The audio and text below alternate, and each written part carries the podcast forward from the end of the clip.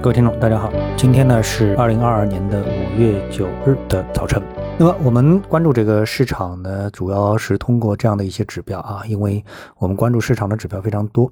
啊，一个是呃美股，那美国的主要几个指数，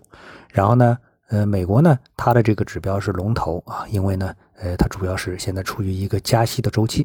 那么这个加息的周期呢会影响这个全球的金融和资本市场。啊，那比如说人民币，如果说加息，那么对美元它形成了一个呃升值的这么一个压力，那么对于人民币而言呢，相对就是一个贬值的压力。所以呢，非美货币啊都是处于贬值的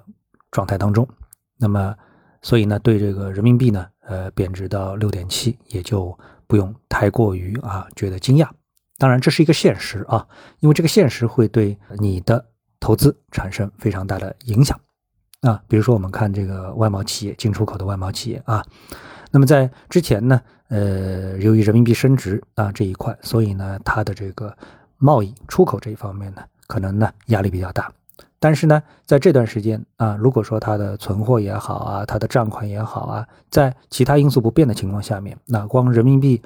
贬值这一块，那么它可能就增加了百分之五的收益。那么这个呢，对他来说就是利好。当然，我们整体上呢是看。对全球的金融资本市场啊，到底目前是一个什么样的呃资金方面的压力？啊是紧张还是宽松了？那毫无疑问是紧张了。那么紧张到什么程度呢？我们就要通过各个指标来进行观察。那那首先呢是美国的指数啊持续的这个下行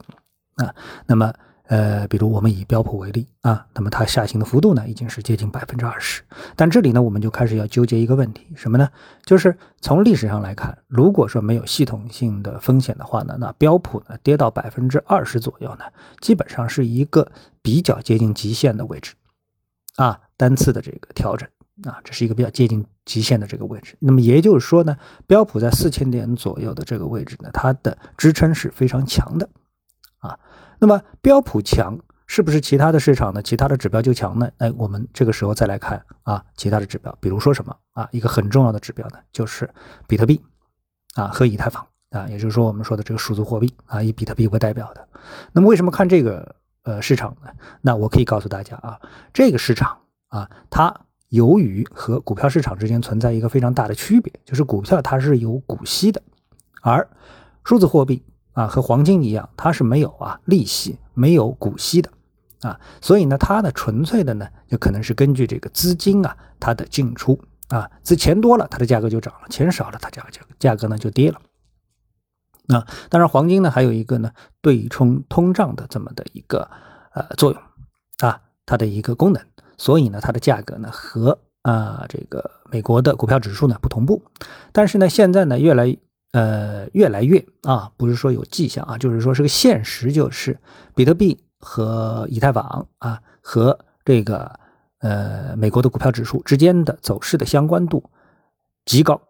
啊，非常非常的高相关度啊，所以呢，也就是股票跌啊，这个比特币也跌；股票涨，比特币也涨啊。但这里面呢，我认为呢，这个比特币呢，它更能反映市场的资金面的一个情况，因为呢，比特币它没有股息。啊，所以我们观察这个市场之后呢，我们发现这两天的这个走势啊，这一段时间的走势啊，比特币跌的也是非常的这个厉害啊，它的跌幅甚至超过了百分之二十啊。那我们看比特币在这一轮的下跌当中啊，从去年的十一月份之后，最高呢是到了接近七万美元的这样的一个价位。那那么现在到什么价位呢？又回到了三万五以下。那也就是说，跌掉了一半，它的跌幅是百分之五十啊，所以它的相关度虽然和美国的股票指数是一样的，但是它的跌幅要远远超过的股票指数啊。那么这个呢，充分反映了全球呢资本市场的它的一个资金的啊紧缺度的一个情况。也就是说，目前全球资本市场都处于一个缺钱的状态。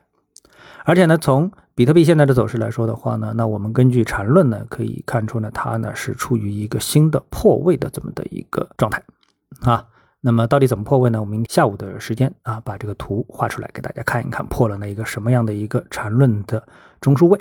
那这样的一个破位呢，预示着呢，整个比特币市场可能啊，比特币还有比较大的下跌的空间啊。这部分下跌的空间呢，是超过同比的股票市场的一个空间。那我们是为什么说这个呢？当然，核心就是一点，就是整体的市场目前啊，非常的缺钱。那么这个呢，我认为呢，它会影响到我们的 A 股市场，也就是我们 A 股市场啊，综合了各方面的因素，那嗯，疫情，然后人民币的贬值啊，再加上呢这个美元的加息啊，几方面因素加在一起之后呢，那么我们现在的人呃 A 股市场呢，承受着非常大的压力啊。简而言之，我们想说的呢，就是这一点啊。所以呢，投资者呢，还是需要。进一步以比较谨慎的姿态呢来看待我们的这个市场，当然是多因素的来考察它的因果关系啊。好，谢谢各位，我们下午的时间再见。